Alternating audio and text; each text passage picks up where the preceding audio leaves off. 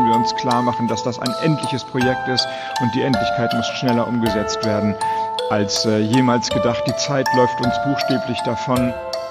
Wir haben schlicht keine Zeit mehr, um Dinge auf die lange Bank zu schieben. Das ist keine Zeit für politische Spielchen. Die Lage ist hochdramatisch. Wir haben schlicht keine Zeit mehr, um Dinge auf die lange Bank zu schieben. Uns läuft die Zeit davon. Wir waren letzte Woche schon bereit.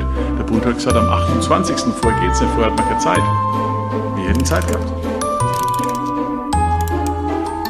Zeit. Eine Illusion und doch der Schlüssel zu unserem Kosmos. Was ist Zeit wirklich und warum ist sie so kostbar? Darüber sprechen wir, Max und Tim, in der ersten Folge unseres Podcasts Raum und Zeit.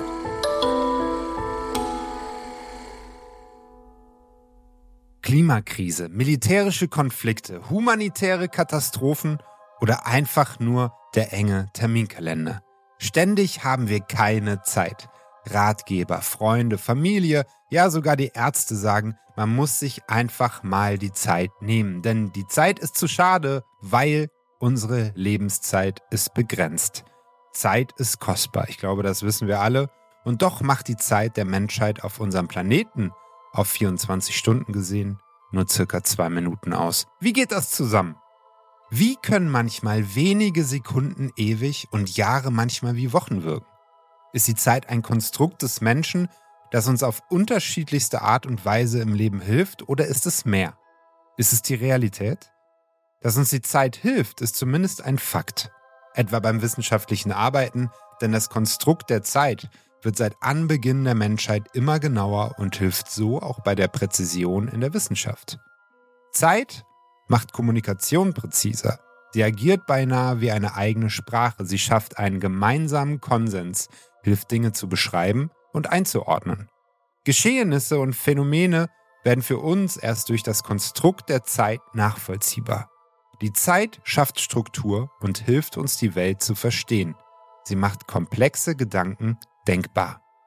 Fassen wir kurz zusammen. Die Zeit ist eine Übersetzungshilfe für physikalische Gegebenheiten, die das menschliche Denken völlig überfordern würde.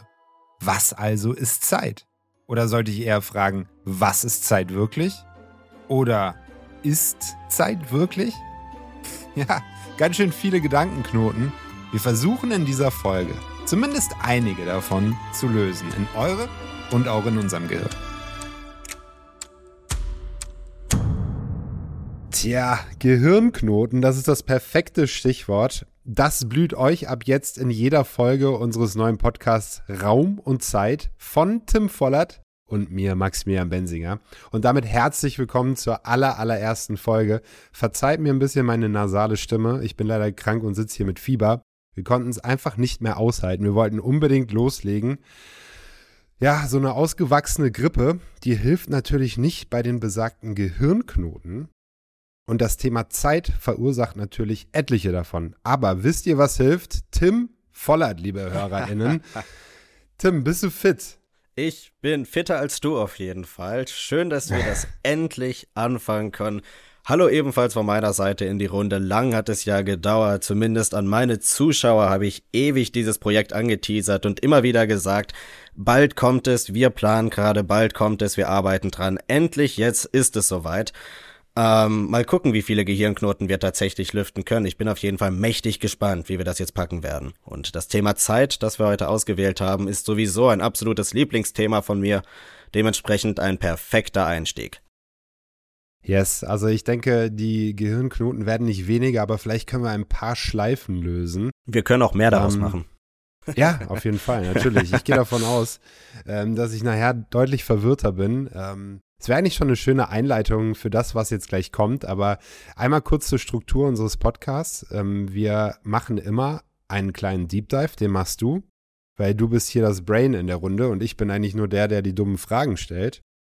Und so hat mich noch niemand genannt. ja, als ob. Also das glaube ich dir nicht. Aber natürlich ähm, gehört zu einem, der glänzen kann hier mit Wissen, auch immer derjenige, der die dummen Fragen stellt. Und das werde ich machen.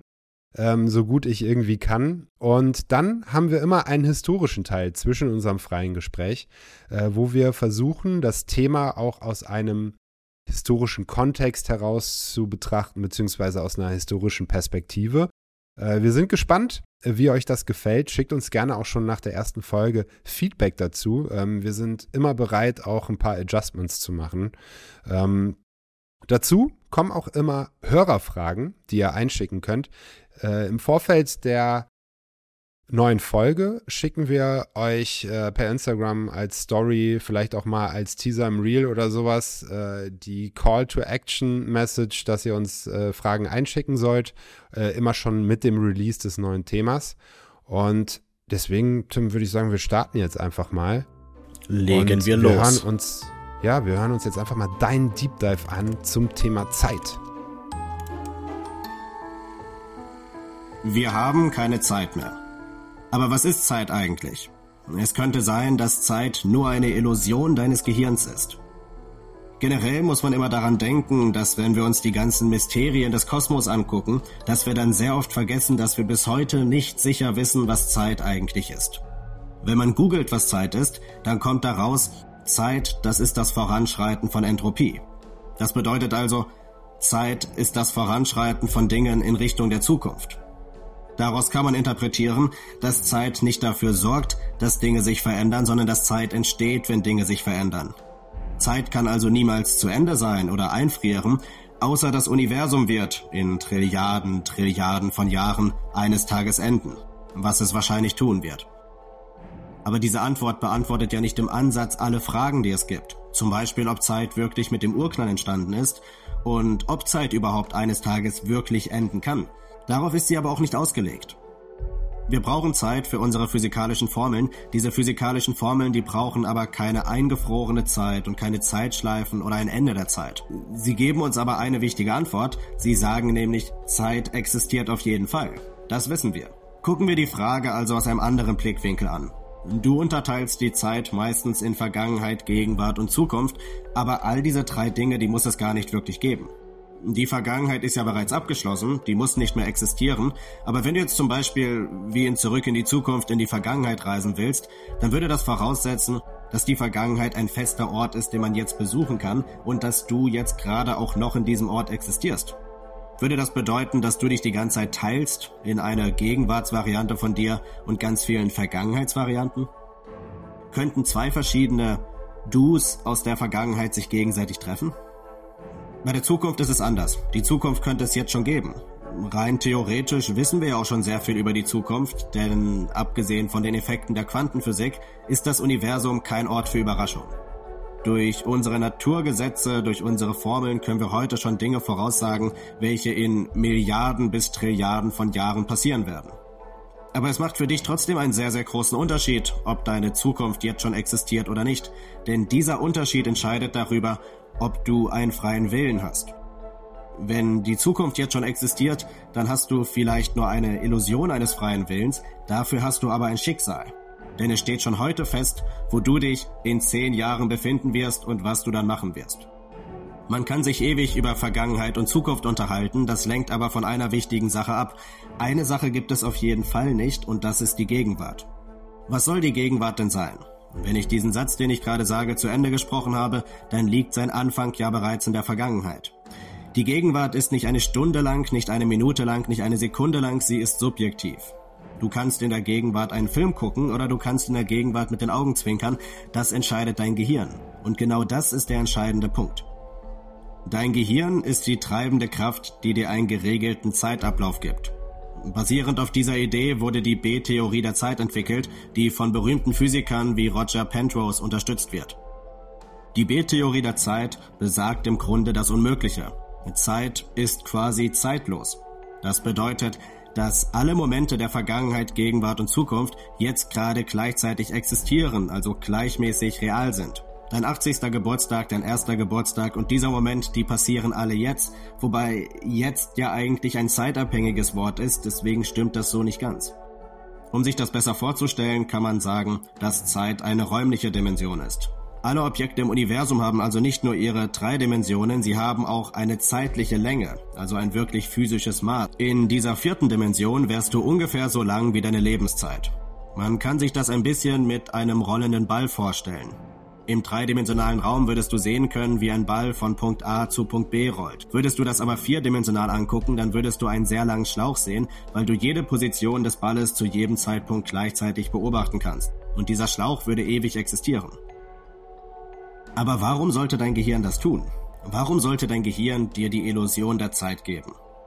Ganz einfach, weil du nicht anders denken kannst. Du hast gerade meinen Monolog angehört, Wort für Wort, Satz für Satz. Wenn du alle Wörter und Sätze gleichzeitig gehört hättest, weil Zeit gleichzeitig passiert, dann wäre es ein lautes Geräusch gewesen und du hättest definitiv nichts verstehen können. So, Tim, nach dem Ding jetzt habe ich natürlich mehr Knoten im Gehirn, so wie wir es gerade eben schon angeteasert haben, um uns das alle nochmal so ein bisschen klar zu machen. Man unterscheidet am besten immer zwischen zwei Bedeutungen des Wortes Zeit.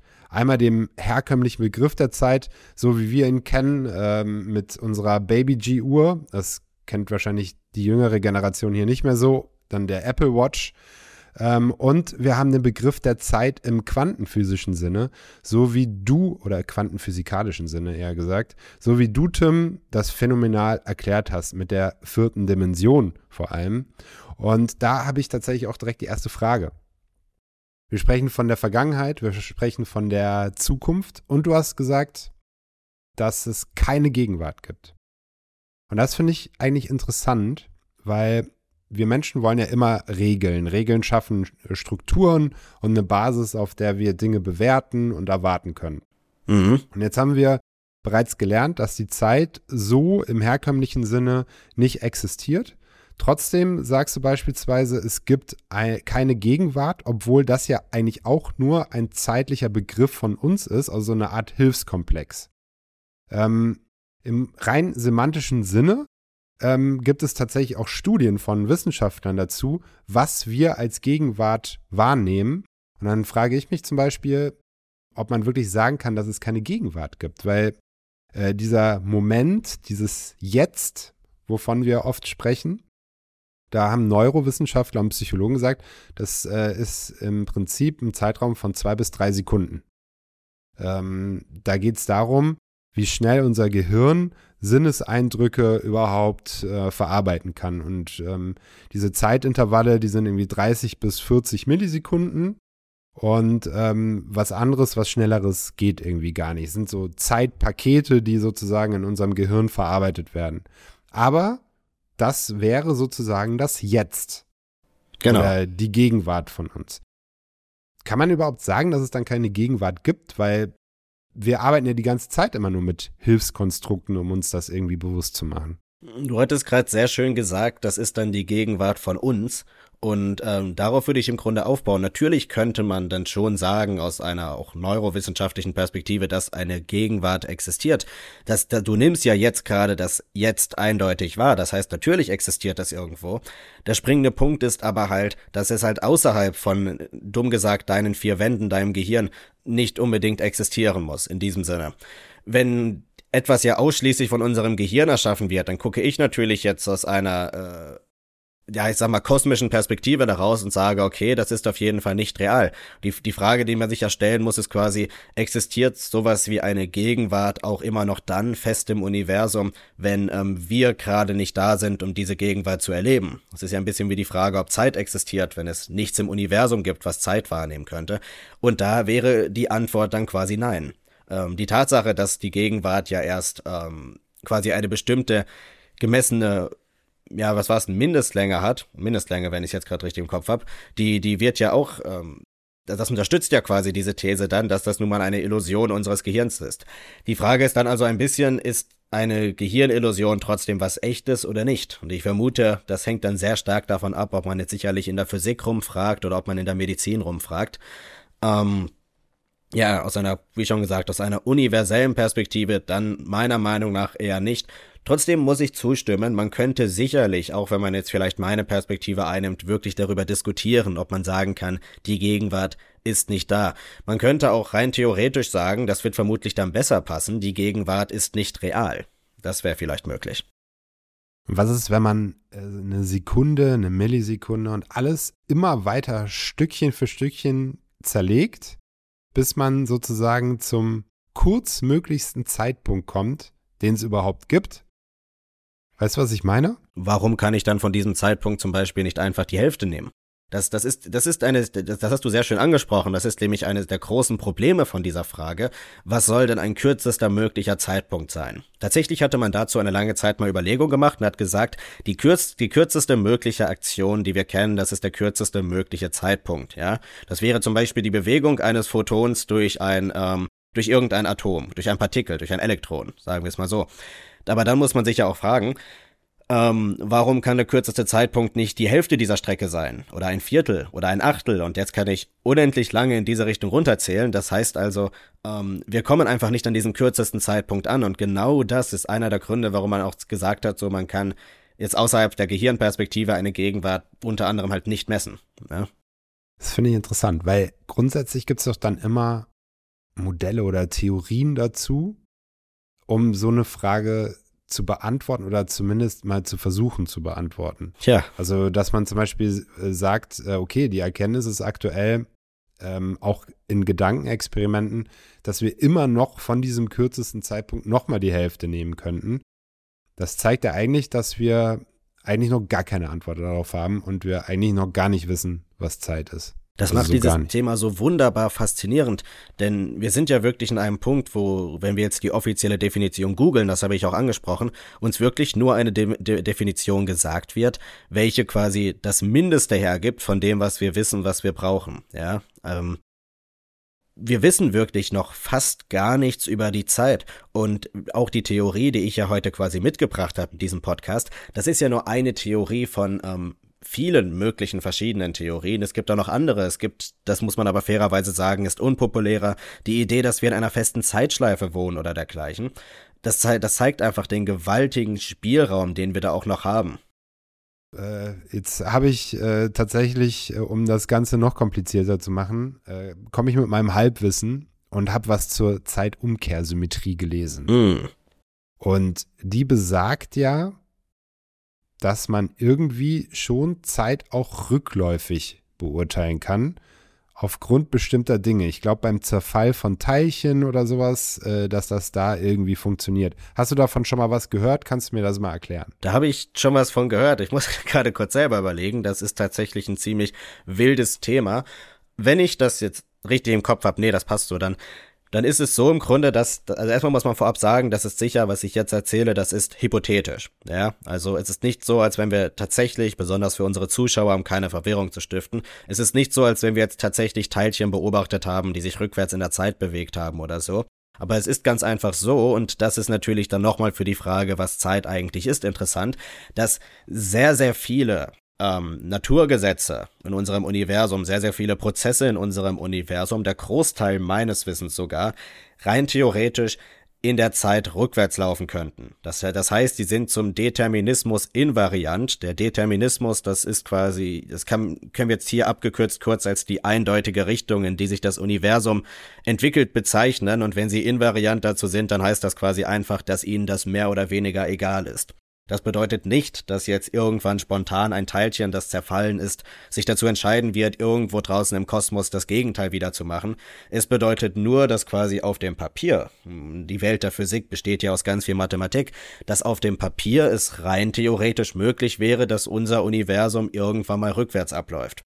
Ich meine, jetzt muss ich aber tief in die Kiste graben. Das baut jetzt nicht zu eng darauf auf, aber ich meine, dass es dazu auch mal eine Theorie gab, die könnte aber mittlerweile schon veraltet sein, dass quasi am Ende des Kosmos unser Universum sich wieder rückwärts zum Anfangspunkt abspielt. Also quasi ein bisschen so, wie als wenn man äh, dann eine Uhr wieder richtig, äh, wieder zurückwärts drehen würde, bis sie irgendwie wieder auf, auf Null steht oder so.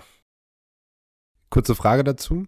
Ähm, ja? In dieser These, wäre das dann wirklich so, kann man sich das so vorstellen, dass dann auch äh, jedes Auto, was hier den Kudamm äh, lang gefahren ist, auch wieder rückwärts fährt?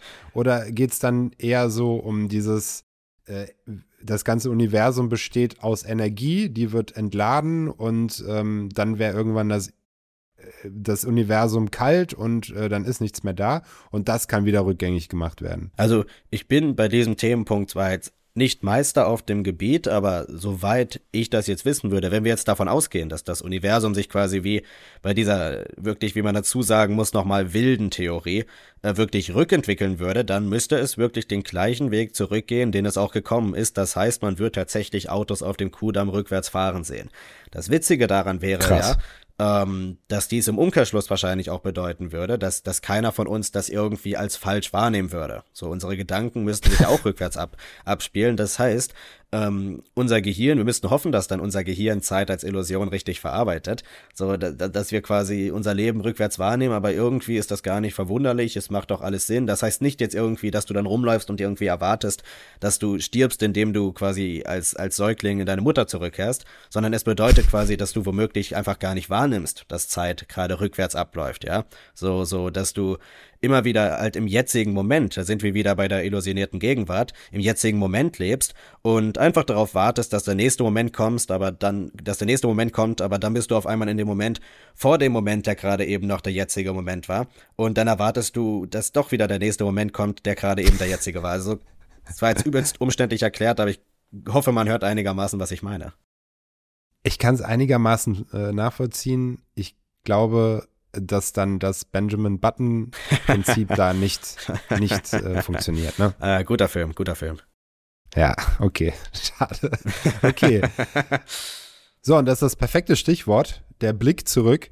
Wir kommen zu unserem historischen Rückblick. Und dieses Mal geht es um John Harrison. Und ja, das Thema Zeit ist wahrscheinlich nie so komplex gewesen wie heute. Aber das Thema Zeit war auch damals mindestens genauso schwierig. Unter diesem Gesichtspunkt ist die Geschichte der Uhr H1 wirklich beeindruckend. Eine Sekunde ist definiert als ein 86.400 zur Länge des Tages. Doch die Rotation der Erde ist nicht absolut zuverlässig. Die Gezeitenreibung der Sonne und des Mondes verlangsamt unseren Planeten und erhöht die Länge eines Tages um 3 Millisekunden pro Jahrhundert. So war ein Tag für die Dinosaurier nur 23 Stunden lang. Und dennoch arbeiten die Menschen bis heute daran, die Zeitmessung immer präziser zu machen. Ihr kennt sicherlich alle den Begriff der Atomuhr. Die genaueste Uhr der Welt an der University of Colorado misst die Schwingung eines einzelnen Quecksilberatoms. Laut Aussage der Physiker geht die Uhr erst nach 100 Billionen Jahren um eine Sekunde falsch. Damit geht sie rund 20 Mal genauer als eine herkömmliche Atomuhr. Und sind wir mal ehrlich, für den menschlichen Verstand ist das schon schwer greifbar. Welch großen Einfluss die Zeit und das Beherrschen dieser seit jeher für uns darstellt, sieht man aber mit einem Blick in die Historie, und zwar vielfach und bis heute. Deswegen gehen wir doch einfach mal den Schritt zurück und schauen uns die Geschichte einer revolutionären Uhr an, nämlich der H1. Es geht dabei vor allem um das beeindruckende Leben von John Harrison, einem Tischler aus England im 18. Jahrhundert. Viele Schiffsunglücke veranlassten das Königshaus zu einer ungewöhnlichen Maßnahme. Ein astronomisch hohes Preisgeld von 20.000 Pfund für den Problemlöser des Längenproblems wurde ausgeschrieben, um auf See die Position des Schiffs genauer bestimmen zu können. Kurz zur Erklärung, in dieser Zeit war es Seeleuten kaum möglich, das Schiff auf dem Längengrad, also der Ost-West-Bewegung auf dem Breiten- und Längengradmuster bestimmen zu können. Das führte zu Irrfahrten, auf denen es viele Opfer gab. Sie verhungerten, verdursteten oder erkrankten an Seuchen. Eine falsche Bestimmung führte zudem auch oft zu Kollisionen in felsigem Gebiet. So auch 1707. Eine falsche Bestimmung führte dort zu einem tragischen Unglück. 1600 Seeleute starben. Es brauchte also unbedingt eine Lösung. Und es war Isaac Newton himself, der im Königshaus 1714 das Problem verdeutlichte und die Lösung als nahezu unmöglich deklarierte. Es war schnell klar, der Schlüssel ist eine präzise Uhr, die auch auf einem Schiff funktioniert. Die bisher gängige Pendeluhr war zu ungenau und brauchte zudem einen festen Untersatz. In ganz England machten sich schlaue Köpfe an die Arbeit. Doch es war John Harrison, der sich gegen die gesamte wissenschaftliche Elite durchsetzte. Die Zielvorgabe, die war nun klar. Für eine Seereise von 30 Tagen durfte die Uhr auf 24 Stunden nicht mehr als 4 Sekunden abweichen. Das war absoluter Wahnsinn damals. Harrison widmete daraufhin sein restliches Leben diesem einen Ziel und 1735 war es soweit. Er präsentierte die H1, ein Ungetüm mit 23 Kilogramm Gewicht und 1,2 Meter Höhe, aber wirkungsvoll. Auf einer Testreise nach Lissabon und zurück schaffte diese das unglaubliche Ergebnis, nur wenige Sekunden Abweichung pro Tag. Doch Harrison war nicht zufrieden. Er bat um 500 Pfund mehr und machte sich wieder an die Arbeit. 1761 präsentierte er dann die H4. Und aufgepasst, nur noch 1,45 Kilogramm schwer und 13 Zentimeter hoch. Ein absolutes Meisterwerk der Ingenieurskunst. Auf ihrer Testreise nach Jamaika dann das unfassbare Ergebnis. Nach drei Monaten auf hoher See betrug die Abweichung gerade einmal 5 Sekunden. Das bedeutete eine tägliche Abweichung von weniger als einer Zehntelsekunde. Unglaublich. Doch die Geschichte von Harrison, das ist keine reine Erfolgsgeschichte. Zumindest nicht mit einem Happy End im herkömmlichen Sinne, so wie wir uns das vielleicht vorstellen. 1765 änderte das Longitude Board einfach ihre eigene Regel selbst und verringerte das Preisgeld um 50 Prozent. Für die Hälfte der ursprünglichen 20.000 Pfund musste Harrison dann die Geheimnisse seines Baus offenbaren und hoffen, dass andere Uhrmacher fähig waren, Repliken herzustellen. Mit 80 Jahren erhielt Harrison dann das halbe Preisgeld. Eine Urkunde blieb ihm verwehrt. 1780 gab es schließlich die ersten bezahlbaren Massenanfertigungen und eine Vielzahl von Schiffen konnten damit ausgestattet werden. Da war Harrison leider schon vier Jahre tot. Fragt euch alle mal, warum es so viele stille Helden in unserer Geschichte gibt, die bis heute nicht genug gewertschätzt wurden. Jawohl, das war der historische Teil. Grundsätzlich absolut beeindruckend, was er geschaffen hat. Äh, es ist auch super interessant, finde ich, zu sehen, was die Zeit äh, für eine Gesellschaft im 18., 19. Jahrhundert bedeutet hat. Und ähm, grundsätzlich die Frage dann wieder jetzt zurück zu uns. Es gibt das Phänomen des Paradoxon des freien Willens. Ja. Du wirst es besser kennen als ich. So. Oh nein, ich habe keinen freien Willen. Du hast keinen freien Willen. Okay, damit bist du dann schon äh, der einen Party sozusagen äh, beigetreten. Ähm, ich habe eine Frage dazu. Warum widerspricht das konkret dem freien Willen, wenn wir, ähm, nur weil wir in unserem Leben in diesem Gedankenexperiment bereits fest bestimmt sind? Und äh, das bedeutet ja eigentlich nicht, dass wir nach unserem freien Willen nicht gehandelt haben. Weißt du, was ich meine? Ja, das ist eine ziemlich gute Frage auch. Ähm, weil tatsächlich muss man dazu sagen, also ich bin sicher, wenn man es jetzt googelt, dann findet man vielleicht eine sehr klare Definition davon, was ein freier Wille ist, was der Determinismus ist. Aber ähm, es stimmt schon. Also ich sag immer gerne, wenn ich jetzt Livestreams mache, auch, dass die Zeit, die du, äh, dass der freie Wille, den du wahrnimmst, vielleicht eine Illusion ist, aber dass das nicht wirklich einen Unterschied für dich macht. Also die Entscheidungen, die du gerade triffst, die, die sind schon irgendwie deine Entscheidung, das ist schon so der freie Wille bedeutet halt für viele, dass sie jetzt noch irgendwas an diesen Entscheidungen ändern können. Das können sie halt nicht. Man kann sagen, du hast dein Schicksal, deine Entscheidungen in der Zukunft stehen fest. Ähm, gleichzeitig muss man jetzt aber auch wieder sagen, das entbindet dich nicht von deiner Verantwortung. Also einige meiner Zuschauer, um genau zu sein, verwirrend viele meiner Zuschauer fragen immer, ob das dann heißt, dass man für Straftaten nicht belangt werden kann. Vielleicht sollte ich da noch mal ein zweites Mal nachgucken. Das wird ja zum Beispiel da reinpassen. Man muss ja sagen, du, du bist trotzdem für deine Taten verantwortlich, aber deine Taten stehen halt heute schon fest, wenn, wenn sie auch morgen erst passieren. Im Grunde okay. ja. Ja. Also, aber was wäre jetzt, also warum muss das so festgezurrt sein? Also warum muss ich die ganze Zeit von dieser äh, Schicksalsidee denken?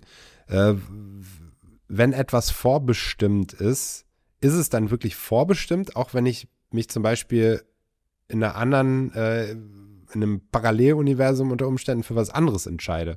Oder ist das, ähm, muss man da einfach unterscheiden zwischen verschiedenen Theorien, die es gibt? Es gibt leider Stand jetzt keine Theorie, die besagt, dass bei menschlichen Entscheidungen sich das Universum spaltet.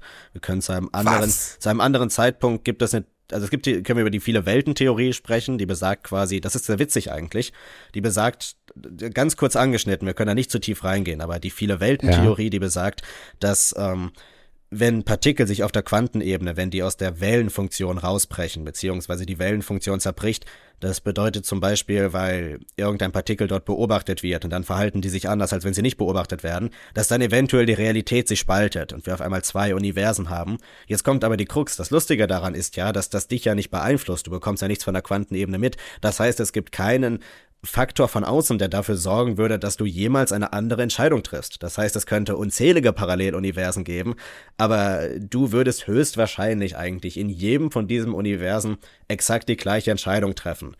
Falls irgendwie jetzt eine Entscheidung, die du morgen triffst, davon beeinflusst wird, dass vielleicht ein Blumentopf jetzt irgendwie auf deinen Kopf fällt, weil da von einem Fensterrahmen runtergefallen ist, auch da muss man sagen, das ist ja keine Sache, die dadurch verändert wird, wenn jetzt irgendein Partikel auf der Quantenebene irgendwas Bestimmtes macht.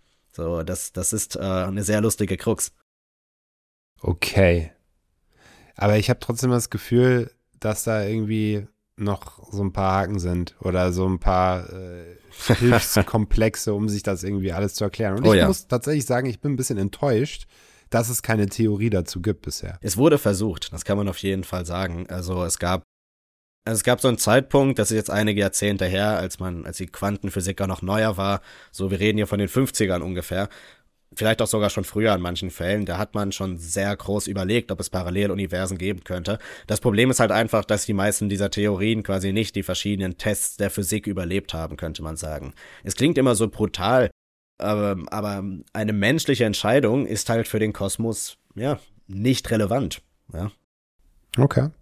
Es ist ganz gut. Ähm, es ist ganz lustig tatsächlich auch, ähm, dass du von der Viele-Welten-Theorie gesprochen hast.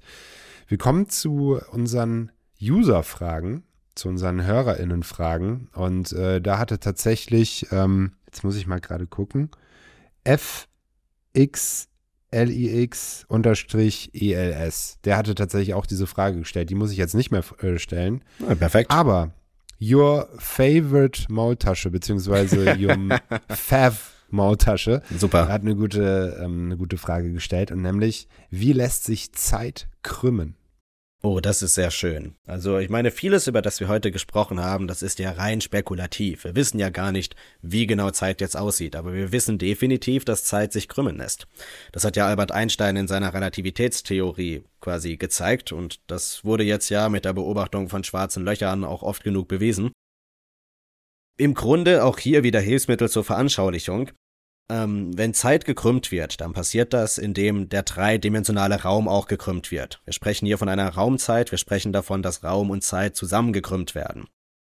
Am besten stellen wir uns hierfür Zeit und Raum als ein Rastergitter vor und wenn wir es jetzt ganz einfach in unseren, vor unseren geschlossenen Augen machen wollen, dann stellen wir uns das als ein zweidimensionales Rastergitter vor. Also als eine, als eine Scheibe, auf der jetzt ein Rastergitter eingezeichnet ist. Und diese Scheibe, die ist eigentlich nicht wirklich wie eine Scheibe, die ist eher wie sagen wir mal eine Gummifläche. Das heißt, ich nehme jetzt eine, ein sehr schweres Objekt, eine, eine Eisenkugel zum Beispiel für unsere Gummifläche und das soll jetzt ein schwarzes Loch repräsentieren und die lege ich da drauf. Man zieht die natürlich die Gummifläche nach unten durch, falls die, die, diese Fläche frei hängt. Das wird nach unten ausgedehnt. Wenn Zeit gekrümmt wird, dann stellen wir uns immer vor, dass Zeit irgendwie so ganz, ganz klein gedrückt wird, was tendenziell auch sicherlich in einem schwarzen Loch irgendwo passieren kann, aber eigentlich wird Zeit ja in die Länge gezogen. Es hängt quasi nach unten durch, ähnlich wie ich ein Gummiband oder eine Gummifläche in die Länge ziehen kann, wenn ich nur genug Kraft oder genug Masse benutze. Das ist ähm, das hat dann zur Folge eben, dass diese langgezogene Zeit jetzt viel länger dauert als die Zeit, die wir hier auf der Erde wahrnehmen, weswegen ja bei einem schwarzen Loch dann zum Beispiel eine Stunde vergehen kann, während auf der Erde Jahre vergehen. Ein gutes Beispiel dafür war ja Interstellar. Ja, ähm, da habe ich eine Frage zu. Ja. Also erstmal ähm, Your Favorite Maultasche, starker Name und äh, starke Frage.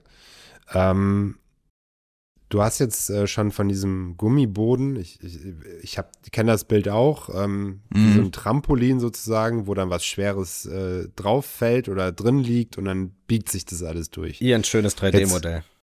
Ja. ja. Jetzt gibt es ja ähm, tatsächlich für mich äh, völlig abstruse, aber äh, wilde Beweise. Und zwar der eine ist, ähm, dass unser Kopf am Ende unseres Lebens jünger ist oder älter ist als die Füße. So. Und ähm, basierend darauf auch gibt es ja auch diese Zwillingstheorie oder Zwillingsparadox. Mehr als, ja, genau, das Zwillingsparadox mit den zwei Astronauten. Genau. Ne? Der eine ist ähm, auf der Raumstation und äh, ballert mit äh, tausenden kmh um die Erde und der andere ist auf der Erde.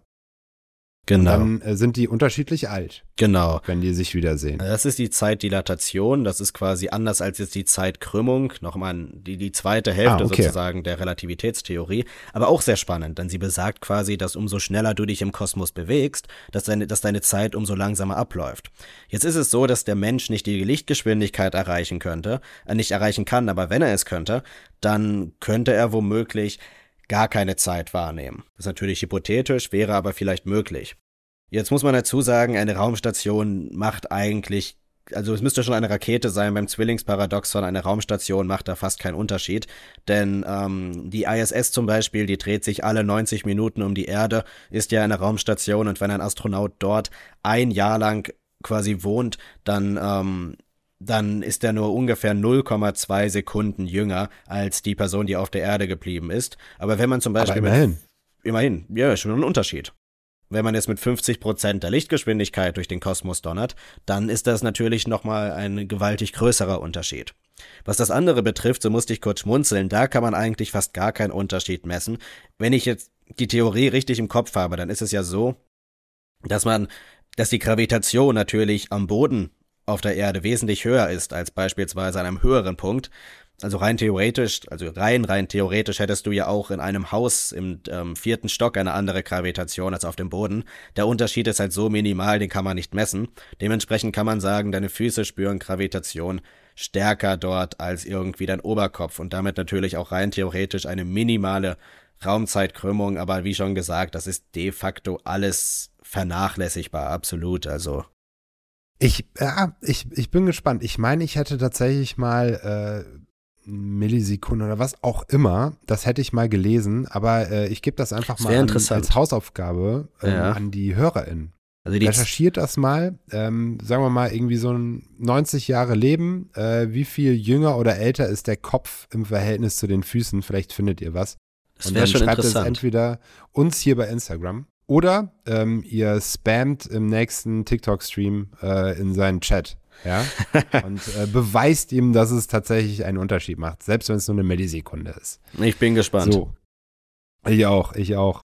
Ähm, ich gehe gerade noch hier so ein bisschen die anderen Hörerfragen durch und äh, Marius Becks, also Marius.bckhs, okay. hat auch eine gute Frage gestellt. Und zwar ist die Zeit beim Kältetod des Universums existent, aber irrelevant oder gibt es Zeit dann nicht mehr? Wow, wow. Sehr das schöne Frage. Frage. Ähm, ich glaube, wir müssen ganz schnell, ganz kurz vorwegnehmen. Wir können heute unmöglich den Kältetod des Universums behandeln, aber kurzer, kurzer Schockmoment für einige Zuschauer vielleicht oder Zuhörer vielleicht. Unser Universum wird eines Tages sterben. Die populärste Art, wie sie das machen wird, ist der Kältetod. Wenn der Kältetod passiert, wird es quasi nichts mehr Nützliches außer ein paar Atomen und eben unglaublich viel leeren Raum später im Kosmos geben. So viel ganz kurz dazu. Jetzt ist dann quasi die darauf aufbauende Aussage, dass wenn es ja niemanden mehr gibt, der Zeit wahrnehmen kann und nichts mehr verändern kann im Kosmos, also Entropie quasi nicht mehr voranschreiten kann, dass dann Zeit auch nicht existieren kann. Wir erinnern uns, ich habe es im Monolog gesagt, Zeit, das ist das Voranschreiten von Entropie, das geht dann ja nicht mehr. Das heißt, man könnte argumentieren, Zeit hört dann auf zu existieren. Ein richtiges Ende der Existenz der Zeit, das, das können wir uns jetzt aber gerade auch gar nicht vorstellen. Also, dass Zeit dann einfach stehen bleibt. Das heißt, die meisten Leute, die davon sprechen, die meinen wirklich, dass Zeit dann tatsächlich irrelevant wird, dass sie womöglich bis in alle Ewigkeit weiterläuft aber Zeit ist halt nicht der einzige Faktor, an dem man ähm, die Lebenszeit des Universums nun mal be be be bemessen kann. Deswegen kann man dann auch nicht sagen, dass das Universum bis in alle Ewigkeit weiter existieren wird. Okay. Also Tim, ich glaube, äh, wir ticken da ja ungefähr gleich. Äh, wir wollen ja ein bisschen schocken zwischendurch, beziehungsweise ich stehe drauf, wenn, wenn du uns schockst. Oh, ich liebe es, Und, wenn Leute ähm, wegen mir nachts nicht schlafen können. Ja, ja, ich weiß, das hast du mal erzählt. Deswegen würde ich sagen, wir halten das in dem Podcast hier auch so. Und wir beenden die aller, allererste Folge einfach mal mit dem Bild des Kältetods des Universums. Ja. Was ein Ende, Und perfekt. Ich, ja, wunderbar, oder? Äh, das Ende des Universums, äh, das dauert noch ein bisschen. Die erste Folge, die ist jetzt zu Ende. Und liebe HörerInnen, äh, wir danken euch, dass ihr dran geblieben seid. Wir hoffen, dass es euch gefallen hat. Mhm. Ähm, es wird weitere Adjustments geben. Schickt uns euer Feedback und äh, gerne bewertet uns auf allen wichtigen Plattformen, wo es diesen Podcast gibt. Schickt uns weiter eure Fragen zu und ähm, ja, wir sehen uns bald wieder mit der zweiten Folge. Und äh, Tim, hast du noch ein paar letzte Worte zum Thema Zeit? Mhm. Ich will gerade letzte Worte zum Thema Zeit, warte kurz.